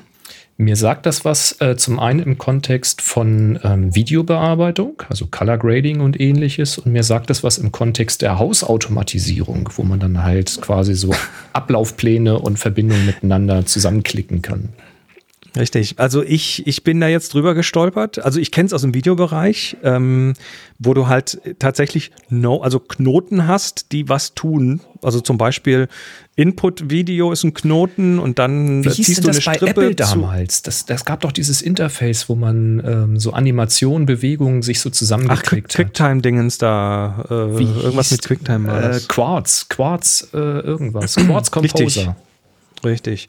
Also wir, wir haben dann quasi, ich sag mal, bei der Bildbearbeitung hätte man zum Beispiel einen Input-Node, also Bi- Bild rein und dann zieht man so eine Strippe zum nächsten Knotenpunkt, der dann irgendwie Kontrast bearbeitet und wieder eine Strippe irgendwo und dann ähm, und dann zieht man, was weiß ich, hat man noch ein zweites Input-Bild, wenn man die irgendwie kombinieren möchte und dann zieht man da wieder und dann hat man einen, Knoten, der die dann zusammenrechnet irgendwie. Also im Prinzip diese, diese Vorgänge, die man so entweder in der Bildbearbeitung händisch sagt, ich mache jetzt das und dann mache ich das und dann mache ich das quasi als, als, als Workflow abzulegen. Es könnte also auch eine, ähm, das könnte also, ich meine, ich, ich spinne jetzt einfach mal, weil ich weiß nicht, ob es sowas gibt, aber das könnte auch sein, ein äh, RAW decoden mit folgenden Parametern und dann äh, Schärfe anheben und dann, also das, was man so in Lightroom zum Beispiel als Preset abspeichert. Und, Ja, und man weiß dann, was da in welcher Reihenfolge passiert, weil das weißt du bei Lightroom nicht. Die diese EntwicklerInnen werden das wissen und das ist immer die gleiche, nehme ich mal an, aber wir als AnwenderInnen wissen das nicht. Richtig. Ähm, wir kennen es aus dem Videobereich, also oh, wie heißen sie denn alle? Ähm, Nuke zum Beispiel ist so ein klassisches Ding im Videobereich, wo du halt mit Knoten arbeitest. Und ähm, ich, mir ist das jetzt, was die Bildgeschichte unter, äh, äh, angeht, ist mir das jetzt untergekommen im KI-Bereich. Da gibt es tatsächlich mittlerweile so Ansätze für Node-basierte äh, KI-Dinger, weil da hast du teilweise echt so Workflows. Ne? Du hast einen Erzeuge-Workflow, also da wäre ein Knoten, der heißt dann, keine Ahnung, Stable Diffusion. Bild mit folgendem Prompt erzeugen. Und dann hast du einen weiteren Knoten, der das Ding dann in irgendeiner Form mit KI upscaled, also weil da halt keine zu großen Bilder rausfallen. Und dann hast du noch einen Knoten, der irgendwie an den Kontrasten schraubt und hinterher fällt dann das fertige Bild raus. Und äh, ich, äh, ich weiß nicht, ob es sowas tatsächlich im Bildbereich, also im, im normalen Bildbearbeitungsbereich gibt, weil wir haben ja, ich habe eine Hoffnung, dass das irgendwann passiert, weil wir haben ja diesen Schritt von Video nach äh, Standbild gesehen. Und zwar bei den LUTs, bei den Lookup-Tables Äh, äh, Lookup-Tables, ja. die kommen aus dem Videobereich. Da Korrekt. waren die schon lange gang und gäbe und irgendwann sind die dann in den Fotobereich gewandert. Und ich, äh, ich weiß jetzt nicht, also das interessiert mich jetzt einfach persönlich. Kennt jemand solche Geschichten? Weiß da jemand, ob es sowas im Bereich Bildbearbeitung gibt, im Bereich Standbildbearbeitung? Ich, also nicht so node-basiert, wie man das sich jetzt unter node-basiert vorstellt, aber im Sinne einer Abarbeitungskette kenne ich das aus Affinity, ähm, äh, wie heißt er, äh, Designer, die, der Vektor Dingensbumsens. Ja, aber das sind ja, das sind ja so Makros dann im Prinzip. Das ist ja nochmal eine andere Geschichte. Ja, nicht, nicht die Makros, sondern in dem Export-Persona, diese Slides, wo du dann quasi verschiedene Slides machen kannst und kannst sagen, gib mir das mal aus in das Verzeichnis mit dem Dateinamen und gib mir das aus. Ja. Aber es ist natürlich immer noch keine Bearbeitungskette oder sowas. Ne? Nicht wirklich. Also es geht mir ja hier nicht um die, um die nachher die, die Rausrechnerei in verschiedenen Ist Auflösungen und Batch. verschiedene Locations. Das ist mehr so ein Batch-Processing, auch wenn es da hübsch automatisierbar ist. Kannst Ja, tatsächlich scheiße so- kompliziert zu so ein- machen, aber es geht. Nö, du kannst ja, du kannst ja da tatsächlich, tatsächlich in, in Affinity Designer benutze ich das tatsächlich, dass du, dass Veränderungen in Sachen dann immer automatisch im Hintergrund rausgerechnet werden. Brauchst du gar nichts mehr machen, brauchst nicht mehr speichern und so weiter. Aber es ist tatsächlich so, das ist nicht diese Bearbeitung, die mir davor steht. stimmt. Also wenn da jemand was kennen sollte, wie gesagt, so in dem KI-Bereich, da kommt das gerade, weil es einfach fantastisch ist, weil wenn du da dir mal eben schnell so eine Kette bauen kannst, die du immer wieder verwenden kannst, die dann hoffentlich auch sinnvoll ist. Da könntest du dann hinten auch noch ein paar Output-Nodes haben. Ne? Kannst du sagen, hier, bitte fünf verschiedene Auflösungs-Outputs oder sonst was. Dann könntest du halt aber auch sagen, okay, ähm, hier die Zeichnung in der hohen Auflösung einfach wie sie ist rauskloppen. Wenn aber der Output, äh, was weiß ich, eine gewisse Größe unterschreitet, dann eben die folgenden Layer nicht. Also du könntest als Input die Layer haben, die zu verschiedenen Outputs führen. Das heißt, wenn du jetzt kleine. Icons machst, hättest bräuchte sowas gerade für, ähm, für App-Icons, falls jemand sowas kennt. Siehst du? Siehst du? Also, äh, Frage an die Community. Wisst ihr da was? Gibt es da was? Ist das irgendwie in der Bildbearbeitung? Ist das, is it a thing? Und ist das überhaupt, ist das überhaupt sinnvoll an der Stelle oder gibt es da andere Mechanismen dafür? Aber ja, ist eine interessante Frage. ja, also für mich t- total reizvoll, sowas.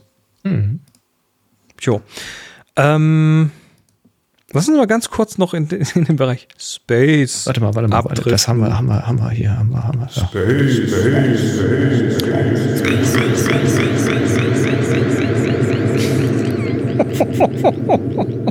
Wo war das denn schon wieder her? Äh, ja. ich krieg mich nicht. Krieg mich nicht ein. Ähm, äh, hast du Dart mitbekommen? Hast du nicht, ne? Ich, der Name sagt mir, da, da klingelt irgendwas ganz, ganz weit unten. Du hattest im Vorgespräch gesagt, irgendwie Asteroiden treffen. Das löst bei Genau, mir auch irgendwas Asteroidenschubsen. aus. Und wenn du jetzt Details Asteroidenschubsen. erzählst, dann komme ich wahrscheinlich drauf. Ist das irgendeine Mission, Ja. die vor Jahren gestartet ist oder so? Die ist äh, letztes Jahr gestartet, 2021. Die Double Dart steht für Double Astero- Asteroid Asteroid Redirection Test. Also das ist, äh, es gibt äh, einen kleinen Asteroiden, klein, so klein ist er nicht, äh, Dim- Dimorphos und äh, der hat einen, äh, der wiegt also 4,8 Milliarden Kilo. Also ganz klein ist er nicht. Und äh, der hat einen größeren Asteroiden, Didymos, Did- Did- Didymos, der 528 Milliarden Kilo. Also das ist so quasi zwei unterschiedlich große Asteroiden, die da so durch die Gegend fliegen und sich umkreisen. Und ähm, äh, die NASA hat da einen Satelliten hochgeschickt, dessen einzige Aufgabe es war, diesen Dart, äh, diesen, diesen Didymos zu treffen. Ne? Also so einen Kühlschrank großen Satelliten mit, äh, ich glaube, 600 Kilo ungefähr Gewicht, der dann mit 14.000 Meilen pro Stunde, also 22.000 km/h, dann diesen, äh, diesen äh, Asteroiden getroffen hat. Und äh, Sinn und Zweck war herauszufinden, ob man damit tatsächlich den, äh, den Orbit von diesem Ding, die Umlaufbahn von diesem Ding quasi, also ob man damit die Erde retten könnte, wenn der Asteroid Ja. auf Kollisionskurs wäre. Ist ja eine der Optionen, dass man halt anstupst. Ein anderer Aber wäre ja brauchst ein halt- Raumschiff daneben zu positionieren, dass es wegzieht. Richtig, du brauchst halt entweder eine große Masse oder halt eine entsprechend hohe Geschwindigkeit, damit du dann, äh, damit das überhaupt was macht, damit das sinnvoll was macht. Man das halt haben den sie Traktorstrahl, meine Güte. genau, den haben wir leider nicht. Also sie haben das quasi ähm, ge, gebastelt äh, oder haben da was hochgeschickt, haben es tatsächlich geschafft, das Ding zu treffen. Und was hat das mit Fotografie zu tun? Naja, sie haben es gefilmt und zwar Gefilmt? Okay. Ja, pass auf. Und zwar nicht einfach so, ja, dass man dann, also äh, dieser Satellit, der ist ja dann futsch, ne? Also muss der quasi die Bilder in Echtzeit äh, zurückschicken auf die Erde. Und äh, das haben sie tatsächlich gemacht und sie haben es auch live im, äh, im Netz gebracht. Also hier sieht man den Approach, der geht an dem Großen vorbei und bumm, Puff. das ist jetzt sehr schnell beschleunigt, äh, weil das Ding ist tatsächlich groß. Und äh, was mir total gut gefällt, ist, also du siehst bis zur letzten Sekunde quasi äh, den, den äh, Aufprall und hinterher das letzte Bild, was noch kommt. Die letzte das ist dann Zeile, halt, die er noch gespeichert hat. sind halt noch ein paar Zeilen und das war's dann. Ähm, ich muss mal schauen, ich glaube, ich habe noch was anderes. Also hier Bill, Bill Nye hat, ah, nee, genau, hier ist noch mal eine, ich glaube, das ist ja eine stabilisierte, nee, das ist die von der Erde aus, haben sie das tatsächlich mit irgendeinem Teleskop gefilmt, wie der quasi getroffen wird. Also du siehst äh, mitten in diesem Video, was wir da gerade zeigen, siehst du den, den äh, Asteroiden und dann äh, macht es plötzlich Zosch und das ist der Aufprall. Da gibt es also dann Gibt's so, ein so eine Staubwolke weg. Ja. Mhm. ähm, sehr, sehr cool. Also mir hat das total gut gefallen, was die da gemacht haben. Ähm, dann habe ich hier noch ein kleines Video von, warte, das muss ich kurz öffnen, von Bill Nye. Ich finde das ja Bill Nye, the Science. Guy. Ich meine, das ist ja nicht, also das ist astronomisch gesehen schon äh, bei uns in der, in der, in der Nähe, ähm, aber das ist ja trotzdem arschweit weg und dass man das von Ja, der also Erde aus so noch äh, sehen kann. Also die Optik, Genau, und das, ist, ja natürlich eine enorm. faszinierende Leistung, was die da gemacht haben. Hier, Bill Nye erklärt das auch nochmal. Wir verlinken das alles in den Shownotes, wie das Ding aussieht und was es tut und oder was es getan hat und so weiter. Ähm, Ja, und das ist halt der Satellit mit Kommunikation und Kamera drin und so und äh, hat dann mit einer, ich glaube, die ist, äh, lass mal schauen, Brennweite 20 Zentimeter, also 200 Millimeter, ähm, da, da, da, Blende 12,6, ein 0,29 Zoll, nee, 0,29 Bildwinkel, CMOS-Detektor, zweieinhalb mal 2,1 zwei- 2560 mal 2100 Pixel groß. Ähm, was haben wir da noch?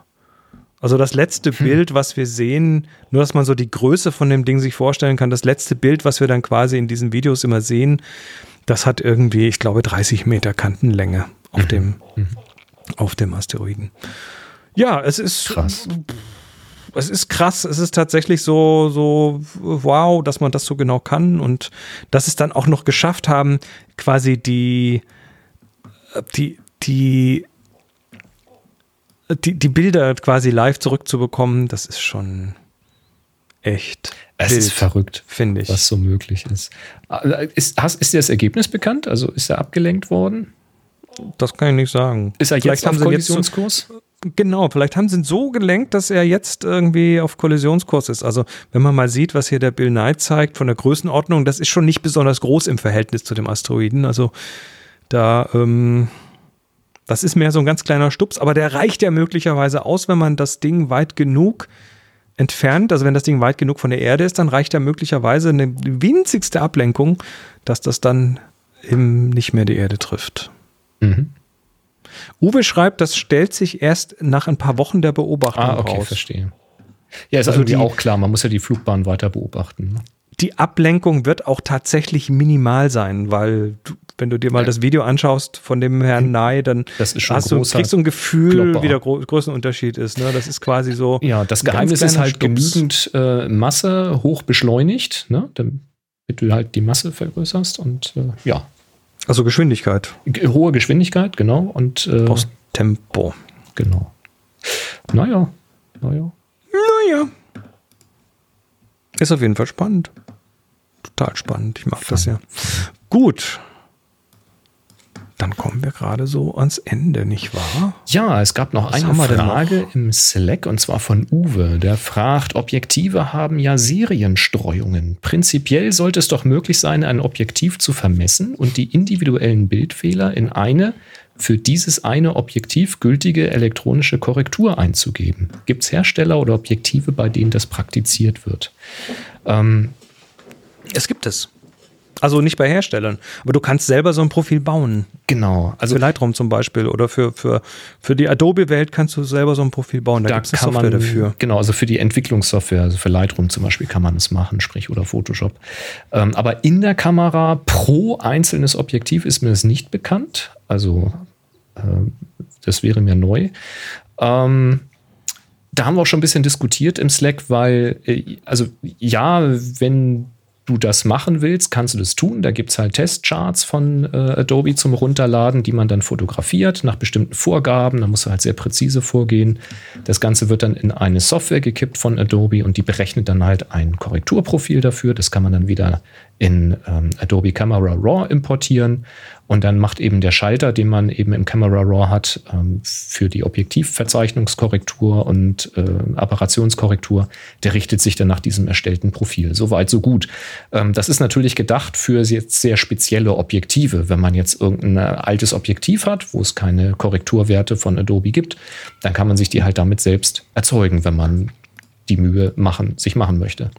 Das ist jetzt eher nicht dafür gedacht zu sagen, ich habe hier irgendein Standardobjektiv aus dem Regal, womöglich noch ein recht aktuelles Objektiv, aber ich will das jetzt ganz präzise für dieses eine Objektiv tun. Äh, kannst du natürlich machen. Die Wahrscheinlichkeit, dass dein privates Korrekturprofil schlechter ist als das mitgelieferte, ist aber auch relativ hoch. Ähm, weil da natürlich auch beim Abfotografieren der Testziele äh, äh, und so weiter auch noch Fehler passieren können. Ähm, es in die Kamera einzubauen, glaube ich nicht, dass das Hersteller machen werden, weil es ist halt ein gewisser zeitlicher Aufwand, auch wenn es automatisiert möglich ist, ähm, jedes einzelne Objektiv am Ende der Produktion durch so ein Messverfahren, also durch so ein Messverfahren und Profilierungsverfahren durchlaufen zu lassen. Und dann müssten die ganzen Daten ja im Objektiv gespeichert werden. Und zwar so, dass sie von möglichst allen Kameras, an denen dieses Objektiv befestigt werden könnte, dann auch verstanden werden. Und das auch mit neueren Kameras dann und so. Und das glaube ich einfach nicht, dass das praktikabel ist. Ähm, zum anderen ist es jetzt nicht so, dass man sich vorstellen muss, dass diese Objektivstreuung so groß ist, dass man sagt, ach, jetzt habe ich ein Objektiv gekauft, das ist äh, rattenscharf. Und dann kaufe ich das gleiche Objektiv nochmal und das ist quasi Cola-Flaschenboden rückwärts fotografiert. Äh, so ist es ja nicht sondern das sind ja Serienstreuungen, die spielen sich eher so im Bereich von winzigsten Unterschieden. Also wenn du jetzt wirklich, ich habe geschrieben, Laborfotografie betreibst, ja, und also wirklich feinste Testziele unter kontrollierten und gut beleuchteten äh, Bedingungen machst, dann magst, mag es vielleicht sein, dass man, wenn man auf 400 oder 800 Prozent ranzoomt, irgendwo dann Unterschiede wahrnehmen kann. Ähm, aber das ist ja Quatsch, dafür jetzt einen Aufwand zu betreiben. Und die Serienfehler, die mir zumindest schon untergekommen sind, die halt, ähm, zumindest früher kenne ich die von, von Sigma, da sind sie halt aufgetreten bei bestimmten Objektiven. Das sind dann eher so Probleme im Bereich der Dezentrierung. Also, das kriegst du dann auch mit dem Korrekturprofil nicht hin, weil einfach der Schärfemittelpunkt halt nicht in der Mitte ist, sondern dass eben, ähm, was weiß ich, zum Beispiel rechts von der Bildmitte plötzlich einfach unscharf wird. Weil einfach irgendeine Ausrichtung der, der, eines Linsenelements, zum Beispiel der Frontlinse, nicht richtig ist. Ähm, das kannst du dann nur einschicken und kannst sagen, guck mal, das ist mein Problem. Dann messen sie dieses eine Objektiv durch und korrigieren dieses Objektiv, damit es wieder die Ergebnisse liefert, die es liefern soll, in allen Ecken und der Mitte. Ähm, oder dann passt das auch mit allen anderen aus dem Regal. Also die Unterschiede sind da marginal. Da würde ich mir gar keinen Kopf drum machen. Tja. So, das war eine Frage aus dem Slack. Wir haben noch drei weitere und zwar sind die hier reingekommen über happyshooting.de slash hi. Yay. happyshooting.de slash hi. Ich sage bis 10 vielleicht, aber mehr mache ich nicht. Ähm, Denk dran, H-A-I, H-E-I. Und mit Y. nee, nee, nee, nur mit H und I, mit verschiedenen Längen. Ähm, ja, und zwar äh, fragt hier, äh, hm, da hat wieder jemand seinen Namen nicht reingeschrieben. Fragt hier unbekannt, hi. Hi. Falls schon zigmal beantwortet, sorry. Stichwort Tonwertpriorität bei Canon in Klammer D+. Macht diese Einstellung etwas in den RAW-Dateien, was sinnvoll ist, also bei Lowlight, äh, also ohnehin jenseits von ISO 100, oder ist das nur doof und sperrt ISO 100? Ich frage mich, ob real die Signale der Pixel anders verstärkt werden oder ob nur die Software etwas fürs JPEG macht. Im Internet wird ja viel gemunkelt. Vielleicht hat sich das im Laufe der Zeit der neuen Camera Bodies ja auch verändert. Danke für eure Hilfe. Äh, Tonwertpriorität macht, was macht Tonwertpriorität? Es, es fotografiert das Bild bei einer höheren ISO. Also sprich, es macht den Sensor ein bisschen empfindlicher mhm. und hinterher rechnet es dann digital wieder eine Korrekturkurve drauf, damit es wieder so ist, wie es bei einer niedrigeren ISO wäre. In der Regel ist das ein ISO-Schritt, der da quasi äh, erhöht wird und das sorgt dann dafür, dass hier in den Überbelichtungen weniger ausreißt und irgendwie macht untenrum relativ wenig aus, aber im Prinzip ist das so eine Kombination aus ISO verstellen und ähm, und dann das Bild wieder in den Helligkeiten zurückkorrigieren quasi. Kann man so sagen, oder? Ja, aber ähm, mein Verständnis ist, dass du tatsächlich in den Schatten halt dann mehr Zeichnung rausholst an der Stelle. Ähm, und weil du in mit den höhere ISO schießt. Genau. genau. Und in den Höhen verlierst du dann an Dynamikumfang, weil da halt die Korrekturkurve eingreift und musst halt sehr auf die Überbelichtung auch aufpassen dann. Ich ich bin auch, glaube ich, also ich sag mal so, vor, vor, oh, vor acht Jahren, da hätte ich noch gesagt, ja, das kann man machen. Das äh, hilft dann auch bei den dunklen Stellen, dass da ein bisschen mehr Detail drin ist. Aber heutzutage bei den Sensoren, die heute im Einsatz sind, glaube ich, macht das ist das wurscht, ob man es verwendet oder nicht? Ich habe tatsächlich mit neueren Kameras keinen AB-Vergleich gemacht bisher. Ich auch kannst, nicht. Also die, ähm, die Nikon war ganz früh dabei. Ich glaube mit der Nikon, mit der D700 oder 750, da fing das an. Ähm, dass du also selbst wenn du ein Bild fünf Blendenstufen unterbelichtet hast, du die, das hochziehen konntest und ein verhältnismäßig rauscharmes Bild hattest mit Zeichnung im Schatten. Also das ist äh, quasi irgendwie Zauberei gewesen. Ähm, und inzwischen machen das alle modernen Sensoren wirklich sehr, sehr gut. Das heißt, äh, Schatten sind eigentlich nicht das Problem. Ähm, aber wie gesagt, ich habe es nicht ausprobiert. Es ist auch eher so ein Ding äh, für JPEG tatsächlich. Wenn du das in RAW machst, äh, meines Wissens macht das an den RAW-Daten nichts. Das weiß ich jetzt aber wieder nicht, ob da irgendwas inzwischen anders gemacht wird. Wenn es mit einer anderen ISO fotografiert wird, dann macht es was an den RAW-Daten. Ja, das ist richtig. Aber es steht dann halt in den RAW-Daten drin, was passiert ist und dein Entwickler kümmert sich dann darum, das Richtige zu tun. Aber ich meine, die RAW-Daten selbst sind nicht verarbeitet dann an der Stelle. Aber das ist jetzt, also davon halb, nicht aus, ist jetzt ja. Halbwissen. Ähm, also äh, mein Kenntnisstand ist, das ist für JPEG gemacht, also wenn du direkt aus der Kamera fertige Bilder haben willst und dann auch durchaus sinnvoll, weil dann eben ein Stück Bearbeitung stattfindet und mit du Schatten überhaupt, also Zeichnung in den Schatten überhaupt hast. Ähm, wenn du aber RAW fotografierst, lass es halt einfach aus.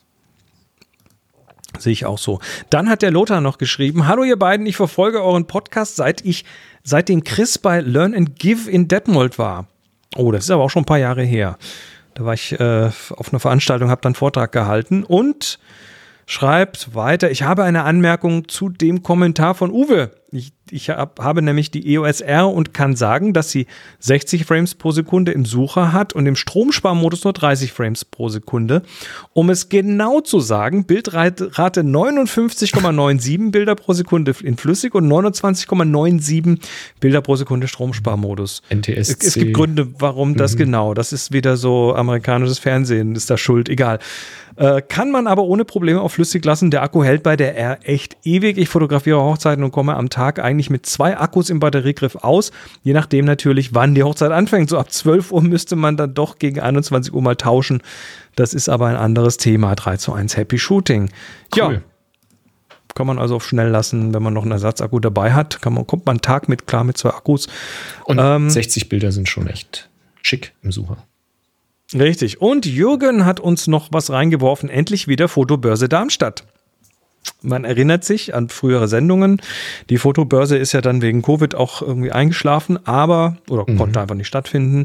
Aber jetzt am 27. November von 10 bis 16 Uhr in Darmstadt, allerdings in einer neuen Location der Martin-Beheim-Schule.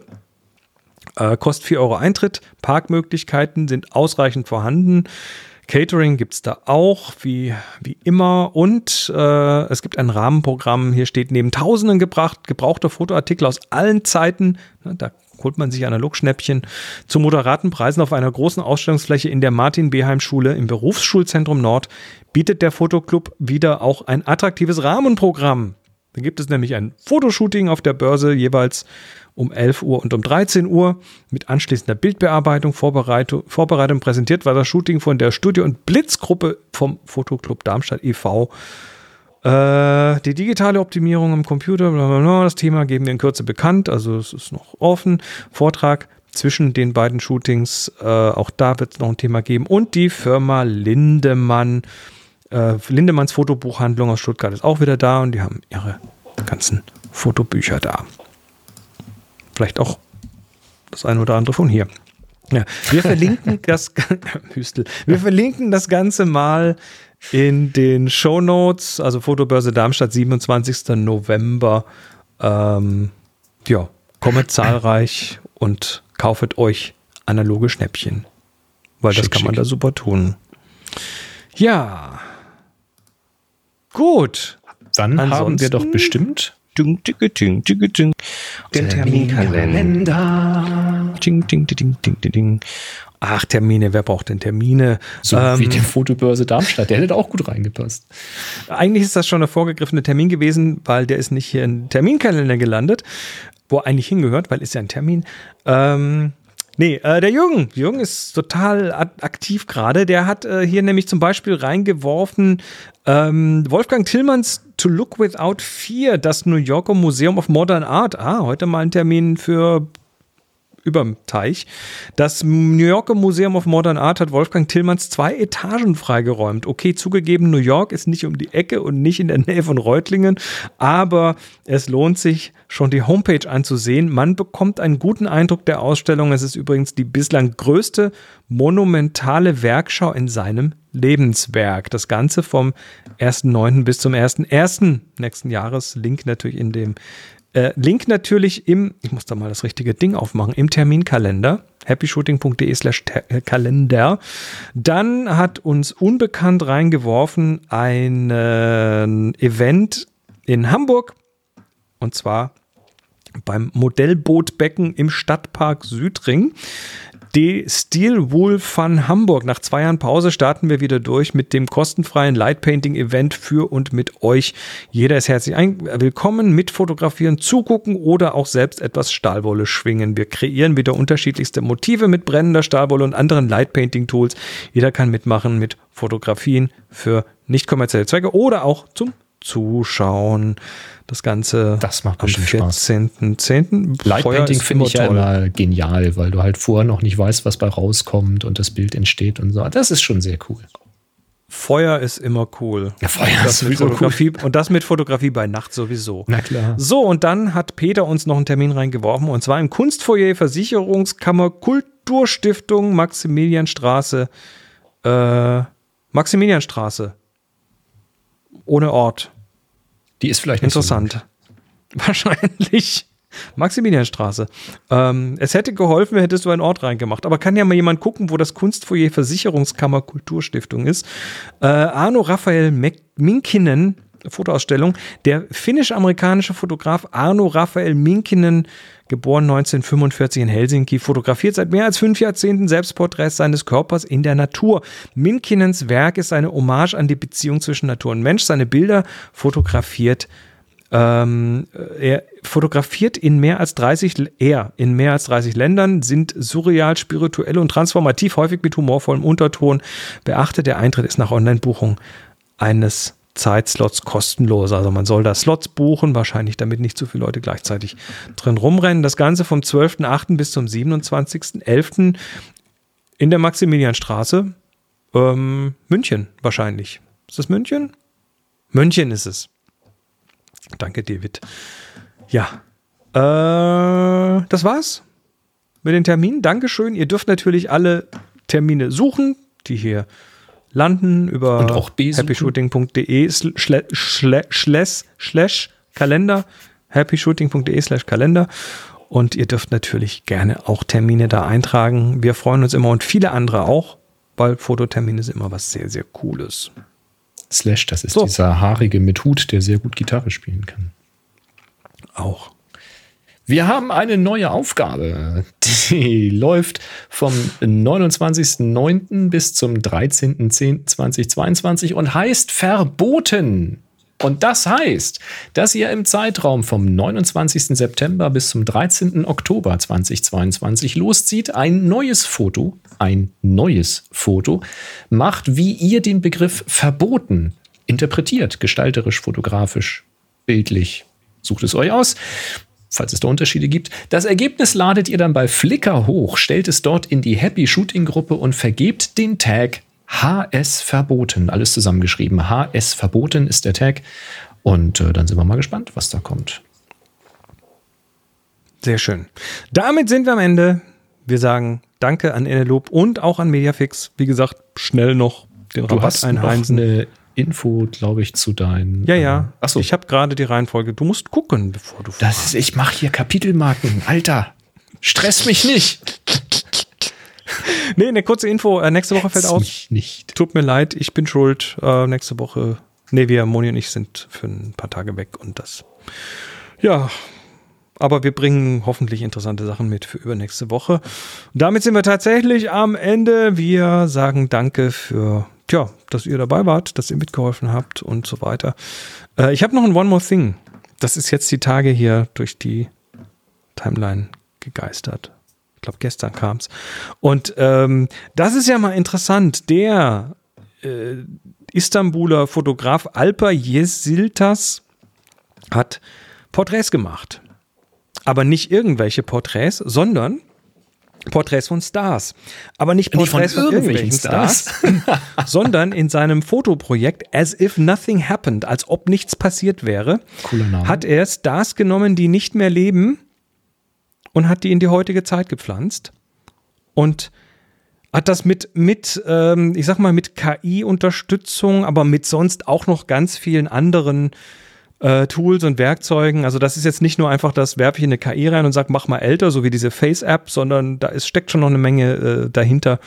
Und hat einfach mal die wieder quasi zum Leben erweckt auf Fotos, auf Porträts und äh, so wie sie heute aussehen würden oder Ja, könnten. Verschiedene Tools und äh, manuelle Retusche natürlich. Ne? Da ist, da ist, wie gesagt, da ist, da ist viel Arbeit drin mit Sicherheit. Ähm, ja, und das geht halt über Lady Diana, äh, die seit 97 nicht mehr lebt. Hier Kurt Cobain, der hier im Bus sitzt, oder äh, John Lennon. Den halt- hätte ich übrigens nicht wiedererkannt. Äh, Echt? Ich sofort. echt? Ähm, nee, ich habe den nicht wiedererkannt. Also es ist, es ist, ist echt uncanny, was der Fotograf da gemacht hat. Ähm, Tupac oder Heath Ledger oder Janis Joplin. Das fand ich übrigens ziemlich geil. Also die habe ich sofort erkannt. Siehst du? Ähm, hier ist ein interessantes Michael Jackson, wie er heute aussehen würde, wenn er auch nicht seine ganzen kosmetischen OPs gehabt hätte. Ich wollte gerade sagen, Passt. ich glaube, so hätte er jetzt nicht ausgesehen. Passt, ne? Ähm, Hier musste ich sehr lachen. Hier musste ich sehr lachen. den habe ich auch sofort Freddie, erkannt. Ja. Freddie Mercury als älterer Herr. Mhm. Ähm, kann man sich so vorstellen. Mit Brille und so Hosenträger. Ja.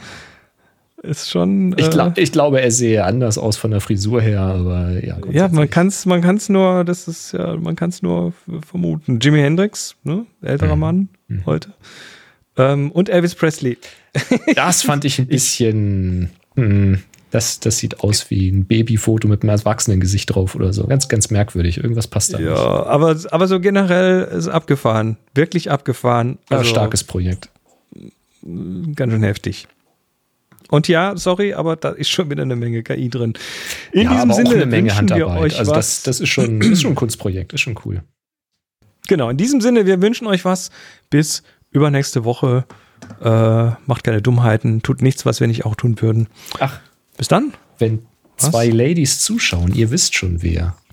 Es ist schon verpackt. Oh. Da sind Inneloop-Akkus drin. Sehr schön. Macht's gut. Bis dann. Drei, Drei, zwei, eins. Happy Happy Shooting. Shooting.